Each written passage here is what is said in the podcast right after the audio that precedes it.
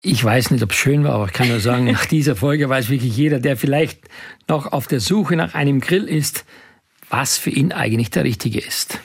Ja, und vor allem weiß man auch ein ganz tolles Rezept. Du hast was von Paprika erzählt, wie die im Smoker gelingen kann. Also du hast mal eben irgendwie was rausgehauen. Das ist mir auf jeden Fall äh, in Erinnerung geblieben. Und auch, was du für Kohle für am besten hältst. Und ich glaube, dass das auch für viele interessant ist. Deswegen finde ich das cool, dass wir das im Podcast drin haben. Das ist die erste Folge jetzt. Los geht's, ihr Lieben. Grillen wie ein Promi-Koch mit Johann Laffer. Hallo, ich freue mich sehr, dass ihr zuhört, dass ihr euch das wirklich antut. Aber ich kann euch versprechen, wenn ihr bis zu Ende dran bleibt, dann ist da was dabei, was vielleicht helfen kann, demnächst zu Hause noch ein bisschen besser zu werden beim Grillen. Ja, wieso denn antun? Mensch, Johann, kann doch gar nicht sein. Das wird Nein. eine super Sache hier. Nein, ich meine, ich weiß ja, wie das ist beim Grill. Da steht man eigentlich immer gerne davor und mit einer Flasche Bier in der Hand oder mit einem Glas Wein und freut sich dann auf das, was fertig wird. Aber jetzt ist es ja sehr für Theorie.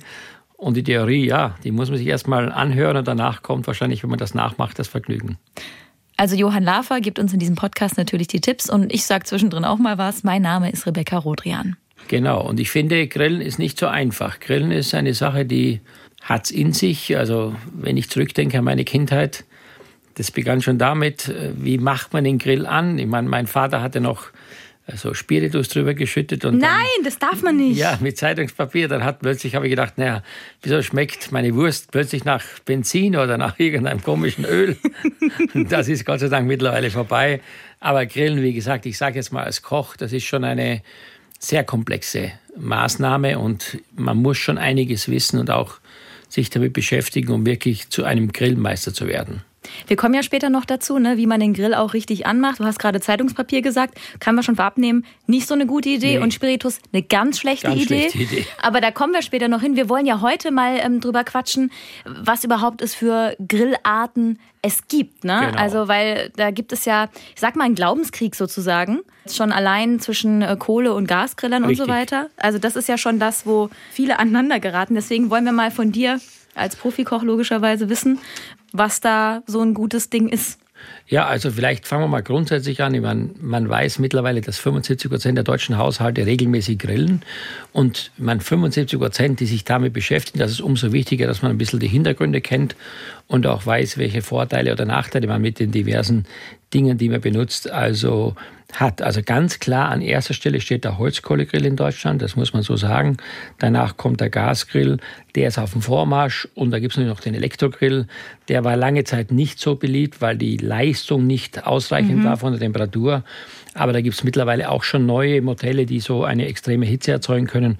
Und der Pelletgrill, das ist eine neue, neue Erfindung, wo man mit Pellets dann den Grill beheizen Holzpellets kann. Holzpellets meinst du? Holzpellets, mhm. genau. Aber wie gesagt, der wichtigste ist jeder, auf jeden Fall der Holzkohlegrill. Und ich meine, da gibt es ja auch die unterschiedlichen Arten von Holzkohlegrill. Ich finde immer, das Wichtigste, wenn ich so einen Grill mir, mir anschaffe, dann ist das wichtig, dass es aus meiner Sicht ein Grill mit Deckel ist. Weil äh, man muss sich das so vorstellen, wenn ich etwas gare und ich das nur auf einem heißen Rost lege, dann geht wahnsinnig viel Energie und Wärme verloren, wenn es oben nicht abgedeckt ist. Ich glaube, das kann sich jeder vorstellen. Macht Sinn. Macht unten wird es braun und oben ist dann noch nicht gegart. Also deswegen ist schon wichtig, dass man versucht, natürlich ähm, einen Holzkohlegrill zu haben, wo ein Deckel dabei ist. Das heißt, das wäre sozusagen dein erster Tipp an jeden, der vielleicht denkt, ah, ich finde Grillen super, ich habe aber noch keinen Grill äh, angeschafft. Ein Deckelgrill ist schon mal der ja, Shit. Würde, würde, ich, würde ich schon wirklich so sagen. Und dann das nächste ist natürlich, was immer noch so in der Bevölkerung sehr stark verbreitet ist, ist das rauchige Aroma. Man denkt ja tatsächlich, dass wenn man einen Holzkohlegrill nimmt, dass es wirklich dass, dass dieser Holzkohle, der Geschmack, der Geruch sich überträgt auf das Fleisch. Das stimmt leider nicht. Also wenn man Blindtests macht und man nimmt einen Holzkohlegrill und man nimmt einen Gasgrill und grillt genau das gleiche Produkt, dann ist das geschmacklich kein Unterschied. Es sei denn, ich tue jetzt wirklich etwas in die Holzkohle rein. Zum Beispiel, ich schmeiße in vorhin Wasser eingelegten Rosmarin rein oder, oder ich tue Thymian rein oder so, damit er nicht schnell verbrennt. Oder irgendwelche Gewürzbeutel gibt es ja mittlerweile auch oder irgendwelche Holzspäne. Und das geht dann ins Fleisch. Das geht dann ins Fleisch. Aber ansonsten ist es so, dass die Holzkohle aus meiner langjährigen Erfahrung nur dazu da ist, um das Produkt zu garen, aber nicht um das Produkt mit Aroma zu versehen. Aber wieso sind dann alle der Meinung im Sinne von, aber das ist nicht das Gleiche, wenn ich mit Gas grille? Also das ist doch der ewige Streit, oder? Ja, das hat was mit dem, glaube ich, auch mit dem Geruch zu tun. ich glaube schon, äh, dass das was mit, ja, mit der Urform des Feuers zu tun hat. Deswegen, mhm. wie gesagt, äh, grillt man auf der Holzkohle. Und ich muss auch ganz ehrlich sagen, da ist es auch aus meiner Sicht nicht immer nur ein Vorteil, wenn man das mit Holzkohle macht, weil jeder weiß es ja, wenn ich spontan etwas grillen möchte, muss ich erstmal die Kohle anfeuern. Das dauert ewig. Ja, und dann oh, muss die auch abgebrannt sein. Verstehst du? Die muss auch mal richtig schön weiß sein, bevor ich was auf den Grill lege. Also ja, es ist, bleiben wir bei dem Thema, warum so viel Holzkohle? Ich glaube, das hat was mit der, mit der Urform des Grillens zu tun. Aber geschmacklich kann ich aus langjähriger Erfahrung sagen, ich finde, wie gesagt, außer dass der Nachbar riecht, dass ich grille, das Produkt selber nimmt nur in ganz speziellen Fällen dann auch das Aroma an von der Glut bzw. von der verkohlten Holzkohle. Was nimmst du denn am liebsten?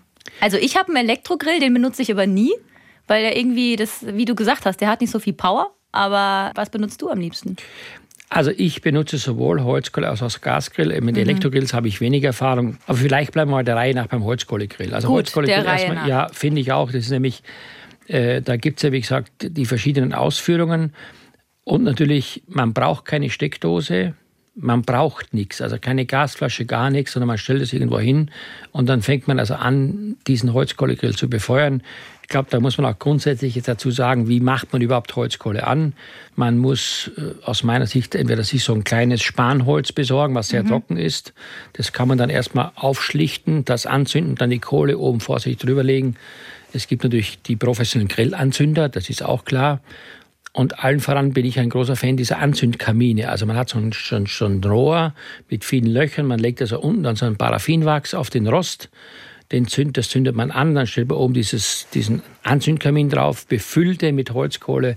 Und wenn der richtig durchgeglüht ist, dieser, dieser Kamin, dann schütte ich diese Holzkohle dann in das Behältnis unterhalb des Rostes und dann spare ich mir viel Zeit, weil das funktioniert wirklich gut, muss ich Geht das sagen. schneller, als wenn ich es in Ich finde, das geht schneller. Warum? Und was ich jetzt auch immer mehr gesehen habe, es gibt ja diese Heißluftföhns. Also vielleicht auch da mal ein Tipp von meiner Seite. Jemand, der zu Hause ein bisschen handwerklich begabt ist, es gibt ja solche diese Föhns von der Baustelle, wo man so, ich weiß nicht, was man damit macht, die haben ja so eine extrem hohe Temperatur. Ich glaube, wenn man so einen Silikonboden verlegt, dann wird es dann mit der Hitze zusammengeschweißt und so. Es gibt auch spezielle Föhns für Grills. Aber mit normalen ja. Föhn auf keinen Fall. Nee, der, normal, der, normale Föhn hat auch viel zu wenig Leistung. Also du brauchst einen richtigen Bau, Bauerföhn, der dann quasi, der dann natürlich, wenn du den dranhältst, auch diese Kohle entzündet oder auch das Holz. Ich meine, am spannendsten finde ich ja noch immer, wenn man mit richtigem Holz grillt, also mit richtigem Buchenholz, wenn das gut trocken ist und wenn man das dann richtig anfeuert, dann muss ich sagen, kann man auch grillen. Aber die meisten natürlich kaufen sich einen Beutel oder einen Sack äh, dieser Holzkohle und das wenigste kommt tatsächlich aus Deutschland von den äh, Richtig, Holzkohlen, genau. sondern das meiste wird importiert. Ja, also wenn ich den angezündet habe, wenn ich den Kamin angezündet habe, dann muss ich natürlich schon mal erstmal mit Hitze umgehen können. Vielleicht grundsätzlich zwei Dinge dazu. Wir unterscheiden von einem direkten Grillen, das heißt auf Deutsch direkt auf die heißeste Stelle der Glut lege ich etwas drauf oder indirektes Grillen. Indirektes Grillen heißt wie folgt. Ich würde links und rechts meines Grills die Kreuzkohle hinmachen und in der Mitte ist keine Kohle. Das heißt also, ich habe die Temperatur quasi außen und in der Mitte ist mein Grillgut. Warum? Weil das kennt jeder. Ich brate mir ein Steak, ich weiß oder jeder weiß, dass ich erstmal ein schönes Grillmuster für die Aromen brauche. Okay. Und da kommen wir auch schon zum Thema. Was da nicht geht, ist zum Beispiel, wenn ich jetzt irgendwelche marinierten Fleischstücke nehme mit meinem Holzkohlegrill und das Öl oder die Marinade drauf drunter, dann weiß man ganz genau, was passiert da. Das raucht, das entstehen schädliche Stoffe und so weiter und so fort. Also das ist auch schon mal ein Nachteil, wenn es in die Glut reintropft. Deswegen ist dort auch dieses Verfahren mit dem indirekten Grillen ganz besonders.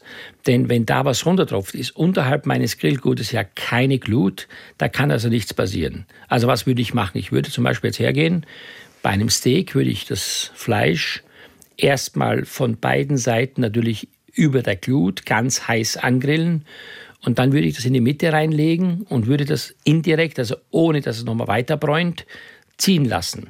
Muss und ich dann das, den Deckel aber zumachen? Ja, muss, ich, muss man zumachen, weil wenn der Deckel weg ist, dann geht natürlich die Hitze extrem äh, verloren. Also man braucht schon eine Temperatur. Und durch diese Verstellmöglichkeiten des Durchzuges gibt es ja heute diese Grills, die oben so einen Schacht haben, wo man mhm. dann verstellen kann und unten drunter auch, kann ich natürlich auch meine Temperatur sehr gut regeln. Gut, das ist der Holzkohlegrill. Ja. Jetzt haben wir aber auch schon über den Gasgrill gesprochen. Von dem bin ich Fan, ehrlich gesagt, weil ähm, gerade wenn man mit Freunden zusammen ist und da ist ein riesengroßer Grill, die haben so mehrere Ebenen. Und ich als Vegetarier kann dann zum Beispiel super irgendwie den Grillkäse oder das Gemüse so oben auf so eine Etage legen und dann wird das Ding zugemacht und das finde ich dann total geil. Ja gut, das würde beim Holzkohlegrill auch gehen. Aber der hat also, ja nicht mehrere Etagen. Ja, aber da kann man so Aufsätze besorgen, da gibt es auch Vorrichtungen mittlerweile. So. Ja, das gibt schon. Also das, das würde ich sagen, das ist jetzt nicht unbedingt nur ein äh, vordergründiger Grund zu sagen, weil der Gasgrill jetzt äh, besser ist. Also zunächst mal muss man eins wissen, der Gasgrill hat deshalb so einen großen Vorteil, weil ich ja die Temperatur regeln kann. Also wenn ich jetzt möchte, dass meine Hitze in der Mitte wenig ist, dann drehe ich einfach die Flamme aus und lasse nur die Flamme links und rechts brennen. Also das mhm. heißt, ich habe da sehr viel mehr Möglichkeiten und vielleicht auch bei den, bei den Leuten ist er deshalb auch im Kommen, weil man natürlich sehr schnell grillen kann. Zack, ich an, fertig. An. Ja, genau, das geht sehr schnell. Es ist eine saubere, eine saubere Energie, muss man auch sagen. Natürlich gibt es da zwei verschiedene Gassorten. Es gibt ja dieses Butangas oder das Propangas. Also die haben beide eine unterschiedliche Brennfähigkeit. Aber ich muss sagen, äh, das kann jeder entscheiden. Also was am besten kauft, günstig ist das Propangas. Aber ich meine, es gibt im Handel verschiedene Flaschen, äh, die man kaufen kann. So. Und jetzt kommen wir zum Inhalt. Also erstmal habe ich schon gesagt, der Gasgrill hat für mich durch die Regulierbarkeit die Möglichkeit, dass ich etwas schonenderes gar, also schonend. Das heißt für mich, nehmen wir mal das Beispiel ein Hühnchen. Es macht ja keinen Sinn, wenn das außen komplett kross ist und in der Mitte noch roh. Also kann ich beim Gasgrill ja Folgendes machen. Ich kann das Fleisch ja indirekt garen, einfach nur drauflegen in der Mitte, stelle links und rechts diese Gasflammen ein, sodass das Hühnchen erstmal grundsätzlich warm wird, das Fleisch. So, und wenn ich dann die Bräunung möchte, dann lege ich mein Fleisch einfach dann erst auf diese Brennstellen und dann bekommt es draußen die Farbe. Also man hat dort mehr Möglichkeiten, flexibel zu sein. Grundsätzlich vielleicht ein genereller Tipp diesbezüglich. So. Man sollte vielleicht sogar überlegen, wenn man das kann, ob man nicht, also wir zum Beispiel machen das so, bestimmte Dinge zu Hause im Backofen vorwärmt. Also das heißt, ich nehme meinen Backofen, ich kaufe mir jetzt Bratwürstchen zum Beispiel, die tue ich in meinem Backofen bei 60 Grad nee. auf dem Blech. Ja, pass auf, auf dem Blech. So, dann ist ja mein Fleisch schon mal warm. Das heißt, ich habe schon mal eine Grundtemperatur. Und dann brauche ich natürlich nicht so lange, damit mein Fleisch innen warm und außen schön braun geworden ist oder dieses Würstchen braun geworden ist. Also das ist mittlerweile eine Methode, die ich nur empfehlen kann. Die Steigerung davon wäre dann das, das sogenannte sous garen Es gibt so Plastikbeutel oder Vakuumbeutel, wo man also dann das Fleisch vorher reintut oder die Würstchen, legt die dann bei 50, 60 Grad ins Wasserbad. Dann erziele ich ja den gleichen Effekt. Das heißt, mein Fleisch oder mein Würstchen ist schon warm und dann muss ich das nur noch bräunen bzw. fertig garen.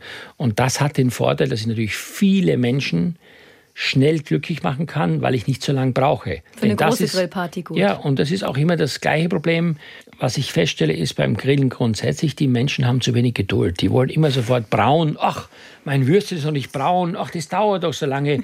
Aber dass das Würstchen auch innen warm sein soll, vergessen die meisten Leute. Deswegen ist es wichtig, und es ist vielleicht ein wichtiger Tipp auch für die Zuhörer jetzt, dass ihr einfach zu Hause das Fleisch ein bisschen warm legt, im Wasserbad oder wie gesagt im Backofen und dann geht es auf dem Grill einfach schneller. Aber da ist nichts mit Keimen oder sonstigem, was dann... Ja, warum? Ist kein Problem. Ich meine, du machst es ja dann richtig heiß. Ah, okay. Also du machst es ja dann heiß. Natürlich, jetzt kannst du es nicht warm machen und dann 14 Tage liegen lassen im Kühlschrank.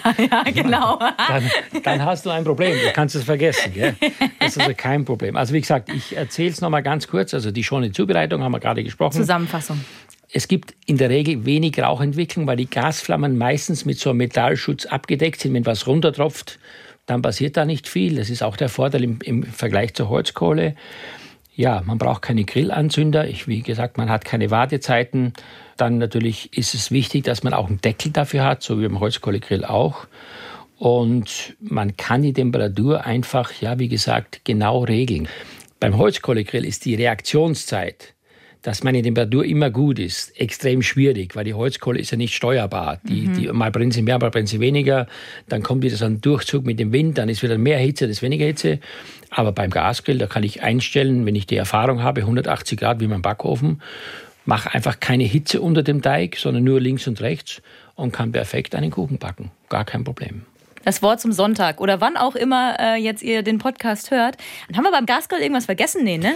Da sind wir ich eigentlich. Ich glaube nicht. Ich finde, das Wichtigste ist, glaube ich, das, wenn man heute ein Spontangriller ist und schnell was machen möchte, dann ist der Gasgrill sicherlich vom Vorteil, weil man eben, wie gesagt, schnell die Hitze bekommt. So, Elektrogrill. Ja. Ich habe einen Elektrogrill zu Hause. Ah.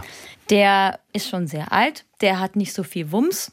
Ja. Für meine Zwecke reicht es manchmal. Aber wenn ähm, du jetzt als Profi dir den Elektrogrill anguckst sozusagen. Ja, ich habe es ja vorhin schon gesagt. Ja. Ich habe vorhin schon gesagt, das ist so, dass die ja zeitlang ja nicht so sehr beliebt waren, mhm. weil einfach die, die Wattleistung nicht groß genug war. Mittlerweile gibt es aber ganz tolle Elektrogrills.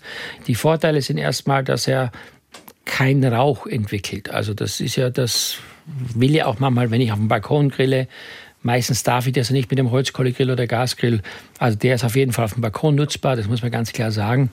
Dann gibt es da halt sehr verschiedene Ausführungen. Auch hier würde ich äh, natürlich einen nehmen, der einen Deckel hat. Das gibt es ja auch. Also nicht nur so eine Platte, die man beheizen kann. Deckel ist das Nonplusultra, ja, genau. Leute. Ein Deckel braucht es immer. Genau. So, ist aber erst nicht mobil, das muss man auch mal ganz klar sagen. Man braucht den Strom, Steckdose. Strom an Steckdose, klar. das ist ganz klar. Ja, und was man dazu noch sagen, sagen kann, natürlich, der ist auch gut regulierbar, aber nicht so wie der Gasgrill. Weil mhm. wenn der Elektrogrill mal richtig aufgeheizt hat, gell, dann dauert es auch schon ein bisschen, bis die Temperatur wieder nachlässt. Aber ansonsten gibt es geschmacklich, und das muss man vielleicht jetzt auch mal festhalten, zwischen Gasgrill, Holzkohle und Elektrogrill. Aus meiner Sicht, wenn die Leistungen stimmen, das heißt, wenn genügend Hitze da ist, um das zu bräunen oder zu garen, gibt es keinen großen Unterschied. Viele Leute fangen vielleicht jetzt zu Hause an zu weinen und sagen, aber mein Kohlegrill oder mein Gasgrill. Ja, ich habe das ja lange, lange auch nicht geglaubt. Ich habe immer mhm. gedacht, äh, der Holzkohlegrill, das ist noch das richtige Grillen. Aber in der Tat, man muss es wirklich sagen, da ist es so, dass schon die, ich sag mal, die Umgebungsgerüche wichtiger sind als der tatsächliche Geschmack, den sich dann, der sich dann auf dem Produkt wiederfindet. Das muss man einfach so sagen. Wir haben jetzt über die großen Kategorien sozusagen gesprochen. Ne? Es gibt ja Unterkategorien. Beim Holzkohlegrill gibt es ganz viele. Du hattest unter anderem schon den erwähnt. Es geht so ein bisschen äh, in Richtung Kaminzuggrill, ne, wo man sowas aufmachen kann. Da geht dann Luft rein, dann wird es heißer. Ne? Genau, da, genau, das hattest genau. du schon erwähnt. Wenn ich dich jetzt festnageln müsste auf ja. einen Holzkohlegrill, den du am allerliebsten magst. Meiner Meinung nach wäre das der Kugelgrill. Liege ich da richtig? Ja, das ist so. Das ist auch eine überschaubare Größe. Also wenn man für vier Personen grillen möchte, dann hat man dort so eine Fläche von ungefähr einem Durchmesser von 50 bis 60 Zentimeter. Und er hat einen Deckel. Und der Deckel ist das Allerwichtigste. Ja, und wenn man keinen Deckel hat zu Hause, dann kann ich jetzt noch einen Dipper loswerden. Dann hat man vielleicht einen Blecheimer. Das kann man auch ersatzweise benutzen, geht ja auch. Also wenn man so ein Hühnchen auf der Bierdose macht oder auf so einem Hähnchenhalter und man hat keinen Deckel, dann sollte man in der Tat versuchen, wirklich was drüber zu machen, weil man kann sich ja sehr vorstellen, was nutzt man das, wenn unten die Hitze ist und das Hühnchen im ersten Drittel gar ist und oben am Hals ist noch alles roh. Das will doch keiner. Ganz im Gegenteil. Wichtig ist, dass die Gartemperaturen stimmen und da muss man auch sagen, was unbedingt notwendig ist, unabhängig von dem Grill, ist, dass man sich ein Thermometer auch anschafft, weil man natürlich manchmal von außen nicht immer beurteilen kann, ob das Fleisch in der Mitte tatsächlich oder im Inneren schon die Temperatur hat, die es haben muss. Über so Gadgets wie ähm, Thermometer und sowas sprechen wir auch noch in, in der Folge, die noch kommt. Wir ja. haben ja so viel vor. Genau. Ich würde dir gerne so ein paar Stichwörter kurz zuwerfen und du kannst vielleicht deine Einschätzung dazu geben. Also wir Darf haben, ich erstmal eine Frage stellen? Ja, natürlich darfst dir. du eine Frage stellen. Äh, wenn du zu Hause grillst als Vegetarier, das ist ja. ja auch Gott sei Dank so, dass man auch diese Menschen mittlerweile ernst nimmt und auch versucht für die etwas Gutes. Diese Menschen, aha. Ja, ja, nein, entschuldige bitte. Es war ja früher so, wenn zu mir einer kam ins Restaurant, früher, als ich da meine. Ausbildung mhm. gemacht habe, erinnere ich mich noch, dann haben die, haben, kam dann die Chefin und sagt, ach, wir haben einen Vegetarier. Da war schon mal die erste Frage, na was, Vegetarier, was, was ist denn das genau? Aber ist mittlerweile, glaube ich, ist das Was bekannt. will der denn hier? Was, so will, der, was will der denn mhm. hier schon wieder? Und dann gab es so diesen Standardsatz in der Küche, gemischter Salat und Gemüseplatte mit Spiegelei. Also ich stelle mir gerade vor, heute, in der heutigen Zeit, ich glaube, die Leute würden nicht mehr kommen. Die würden sagen, der Koch ist schon gestorben, wenn du das anbieten würdest. Das finde ich gut und ich muss auch ganz ehrlich sagen, ich finde auch für mich persönlich, mhm. Äh, das eine ganz tolle Bewegung, weil ich glaube, dass unser Körper einfach mit diesen sogenannten pflanzlichen Stoffen oder mit den, mit den nicht tierischen Fetten und so weiter äh, einfach einen gewissen Vorteil hat. Da bin ich fest davon überzeugt. Wie ist das denn bei dir? Interessiert mich. Wie oft? Ja, das wird jetzt keiner glauben. Wir sprechen über Grillen und natürlich bei Grillen denkt jeder sofort, das ist jetzt das 400 Gramm Steak oder wie der Lichter gesagt hat, alles unter 400 Gramm ist Carpaccio. Nein, ich habe aufgrund einer persönlichen Situation, und das wird jetzt vielleicht ein bisschen kurios klingen, in den letzten Jahren relativ häufig oder fast auf Fleisch verzichtet. Also ich esse Fleisch nur noch äh, zu wirklich besonderen Anlässen, mhm. also verhältnismäßig wenig. Und Wurst, muss ich sagen, also Wurst kaum noch, also ganz, ganz selten. Ich hatte nämlich äh, starke Arthrose in einem, mhm. meinem Knie und ich bin dann äh, zu Ärzten gegangen, die versucht haben, das auf konventionelle Art und Weise sagen wir, mit mir zusammen wegzubekommen. Also mit einer OP oder so? Nein, oder? keine OP, okay. überhaupt keine OP, sondern mit Übungen, also mit Streck- und Dehnübungen, die man dann jeden Tag machen muss.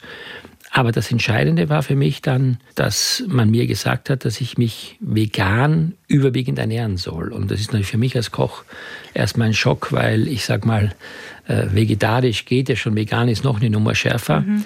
Aber ich habe das dann sehr ernst genommen, weil ich mit aller Gewalt also einen Eingriff verhindern wollte, eine Operation. Und ich muss wirklich sagen, wenn man sich heute damit beschäftigt, was bestimmte Lebensmittel für Inhaltsstoffe haben, die es sogar möglich machen, wieder heute Knorpelanteile zurückzugewinnen und vieles mehr, das hat mich sehr bewegt und ich muss sagen, seitdem ich das mache, fühle ich mich extrem leichter, also entspannter, etwas äh, frischer und das Wichtigste für mich natürlich ist dabei, ich habe keine Schmerzen mehr. Jetzt muss ich aber dennoch nochmal nachfragen. Ich meine, du bist jemand, der Fleisch äh, und solche Sachen perfekt zubereiten kann. Du bist jemand, der dafür jahrelang lebt oder auch generell für die Kulinarik natürlich irgendwie lebt. Aber du hast jetzt gesagt, es hatte natürlich persönliche, gesundheitliche äh, Gründe, dass du gesagt hast, okay, nur noch bei besonderen Anlässen äh, gibt es Fleisch. Gab es noch einen anderen Auslöser? Also ja, es ist ja auch so, dass äh, wir heute mit den Ressourcen der Natur glaube ich, anders umgehen lernen müssen, wie wir das bis dato gemacht haben. Und ich habe zwei Kinder und diese Kinder natürlich, die sind ja in einer anderen Umgebung aufgewachsen, wie ich das damals äh, erlebt habe in der Steiermark. Und da merkst du schon, dass natürlich da in der Bevölkerung sich etwas verändert. Wenn ich überlege, zum Beispiel unser Sohn kommt nach Hause und sagt, ich muss jetzt Glasflaschen kaufen gehen, Wasser. Ich meine, wenn ich dem früher gesagt hätte, Glasflaschen, hat er gesagt zu mir, was wisst mit der Glasflasche? Ja, plötzlich gibt es in der Schule dann nur noch Glasflaschen. Früher gab es nur diese Plastikflaschen. Also da fängt schon an. Und dann, wenn ich dann sehe, wenn die irgendeine Party gefeiert haben, da war natürlich dann der zentrale Mittelpunkt, äh, waren die Bierkisten und die Wodkaflasche und dann irgendwann kam der Pizzaservice und hat dann so ein paar Schachtel auf den Tisch gestellt und dann haben die da... Das war's. Das war's. Ja. Amerikanische Serien geguckt oder was weiß ich, keine Ahnung, oder irgendwelche Spiele gemacht. Wenn ich überlege, dass die heute sich treffen, dass die vorher einkaufen gehen, frische Produkte, daran sieht man einfach, dass sich das wirklich Gott sei Dank verändert hat. Das Bewusstsein ist größer geworden. Und bei uns dreht sich alles, wo gehen wir hin zum Essen. Eines meiner einschneidenden Erlebnisse war, als unsere Tochter in London den Master gemacht hat, hat sie gesagt, ich bin so fertig und ich diese Prüfungen, die machen mich fertig. Also bin ich zu ihr und das Erste, was ich gemacht habe, natürlich, ich ging mit ihr in eines der besten Geschäfte mit Mode und dann gehen wir so durch die Abteilung und ich immer habe gesagt, Jenny, schau mal hier dieses Kleid, guck mal hier diese Schuhe, jetzt sieht doch so toll aus. Und irgendwann sagt sie zu mir, Papi, nein, ich möchte nichts. Ich möchte nichts zum Anziehen haben. Ich möchte keine Schuhe haben. Was für mich ja in der Form fast neu war, weil mhm. ich habe das noch nicht gehört. Es war früher so der zentrale Mittelpunkt, am besten noch eine Handtasche. Ich glaube, darüber kannst du auch berichten. Handtaschen äh, sind grundsätzlich ja. immer gut, aber ich bin gespannt, warum? was dein... Warum? Warum? Naja, Handtasche passt immer. Egal, ob du zunimmst oder abnimmst, die Handtasche äh, wird dir nie untreu. Bitte? Ja, klar. Ist wie mit Schuhen, die passen auch immer. Das ist ein anderes Thema. Ist das der Stolz einer Frau, die Handtasche oder was ist das? Kann es sein, glaube ich. Aktuell sind ja eher Rucksäcke angesagt. Aber das weißt du ja sicher übrigens, als Fashion Week. Übrigens, wir sind jetzt bei Podcast von Grillen. Wir sind total. Ja, aber jetzt erzähl die Geschichte Nein, noch okay, so. was deine Tochter ja, ja, gesagt genau. hat. Dann kommen wir genau. wieder zurück, Freunde. Äh, Grillfreunde, ja. wir sind gleich wieder da. ja, genau, pass auf. Und dann sagt die zu mir, lass uns heute Abend gut essen gehen. Wir haben einfach ein anderes Bewusstsein mittlerweile. Das ist toll. Ja, wir trinken mal was zwischendrin, gell? Wir haben schon so viel geredet, dass wir schon völlig durch sind. Und vor allem waren wir ja eigentlich bei den Grills.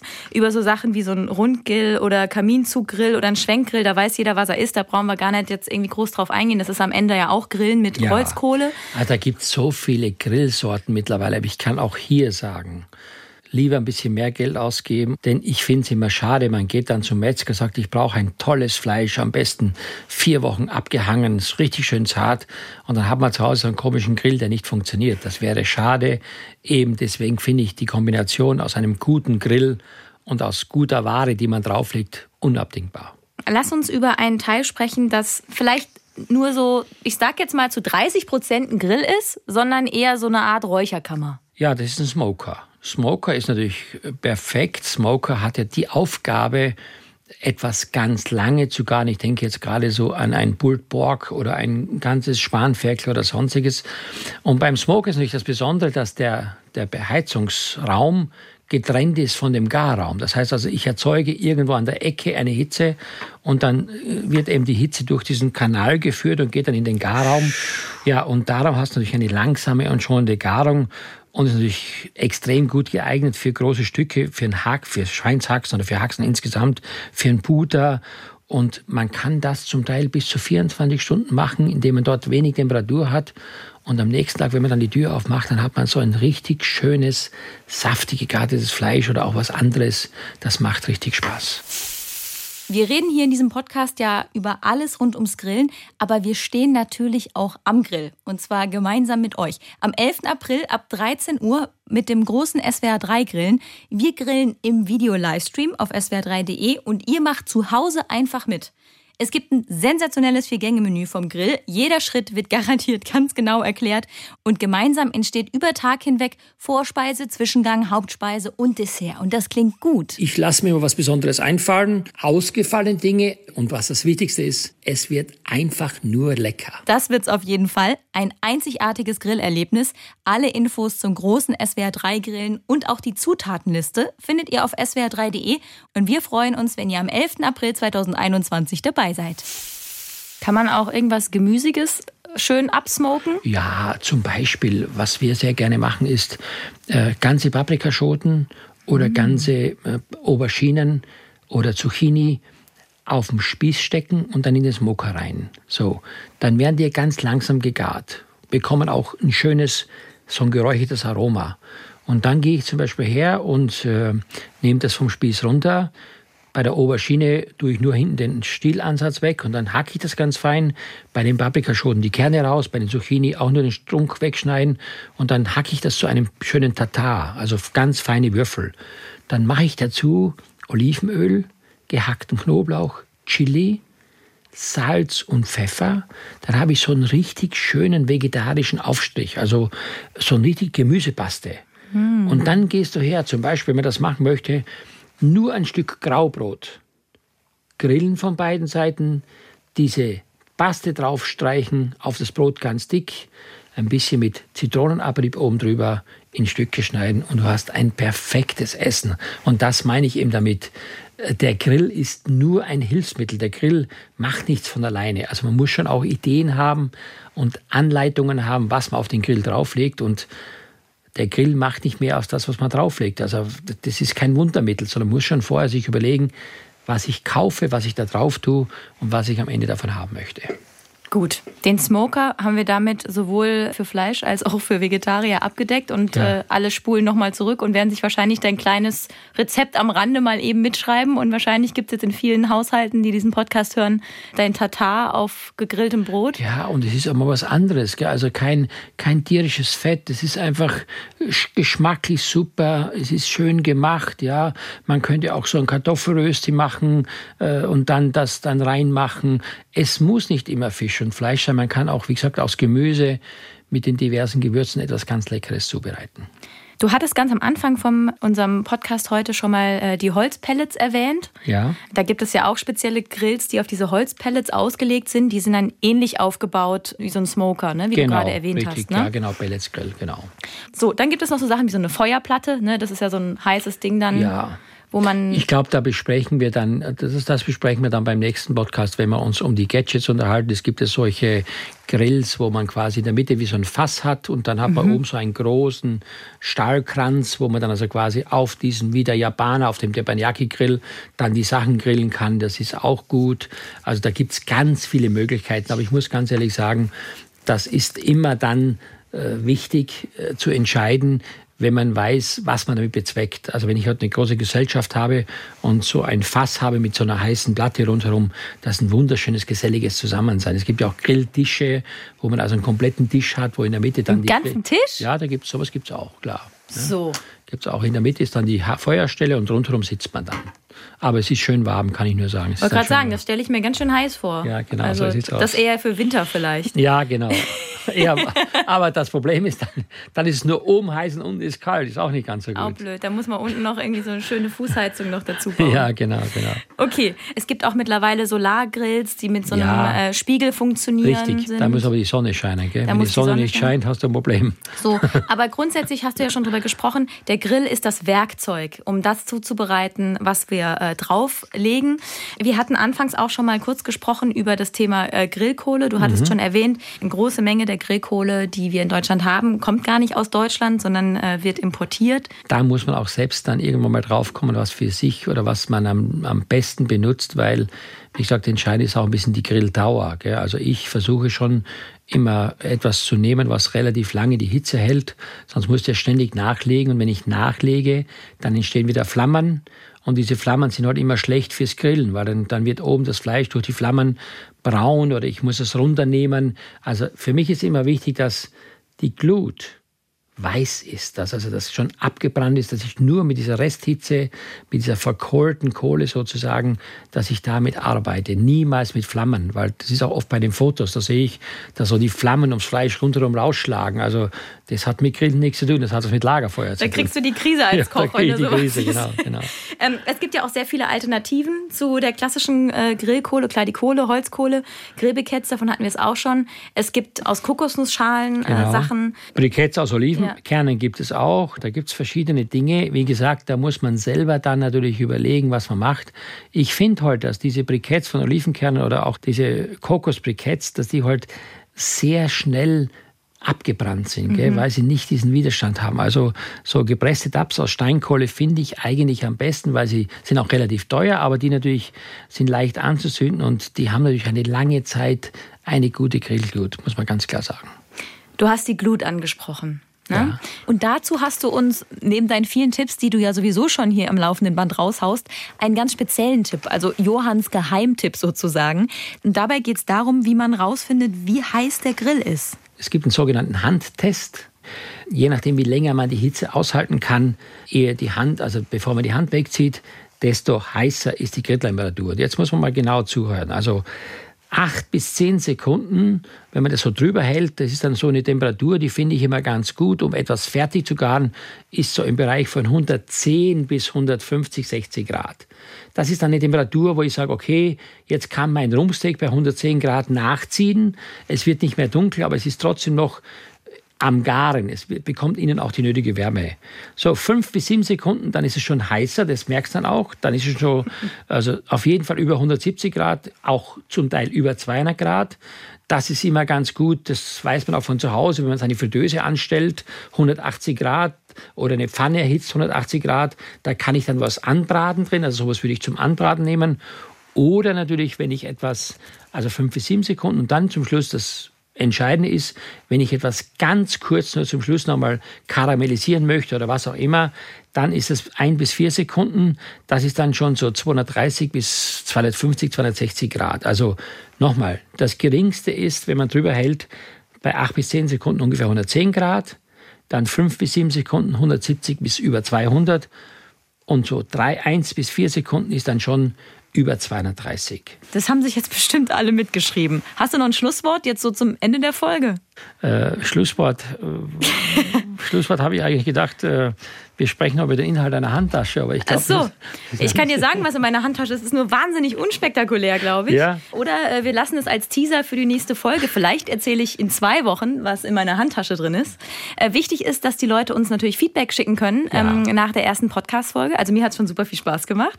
Ja, mir auch, weil ich glaube, dass äh, man sich überhaupt nicht genug Gedanken macht, wie ich meine Grillergebnisse noch besser machen kann. Und ich hoffe, dass zunächst mal das Grundwissen über die einzelnen Grillsorten helfen bei der Entscheidung des Kaufs. Dass man heute weiß, welche Kohle man nimmt. Und zu guter Letzt natürlich ist es wichtig, dass man natürlich am Ende nichts irgendwie verbraten lässt oder zu dunkel macht. Ganz im Gegenteil, es muss eine schöne knusprige Farbe haben oder braun sein oder wie auch immer. Und gleichzeitig muss auch gar sein. So, liebe Podcasthörer, bleibt ihr auch bitte schön knusprig und äh, wir hören uns in zwei Wochen wieder und Feedback bitte an grillen.swr3.de. Grillen wie ein Promi-Koch mit Johann Lafer. Der Podcast zum großen SWR3 Grillen. Alle 14 Tage neu. Überall da, wo es Podcasts gibt.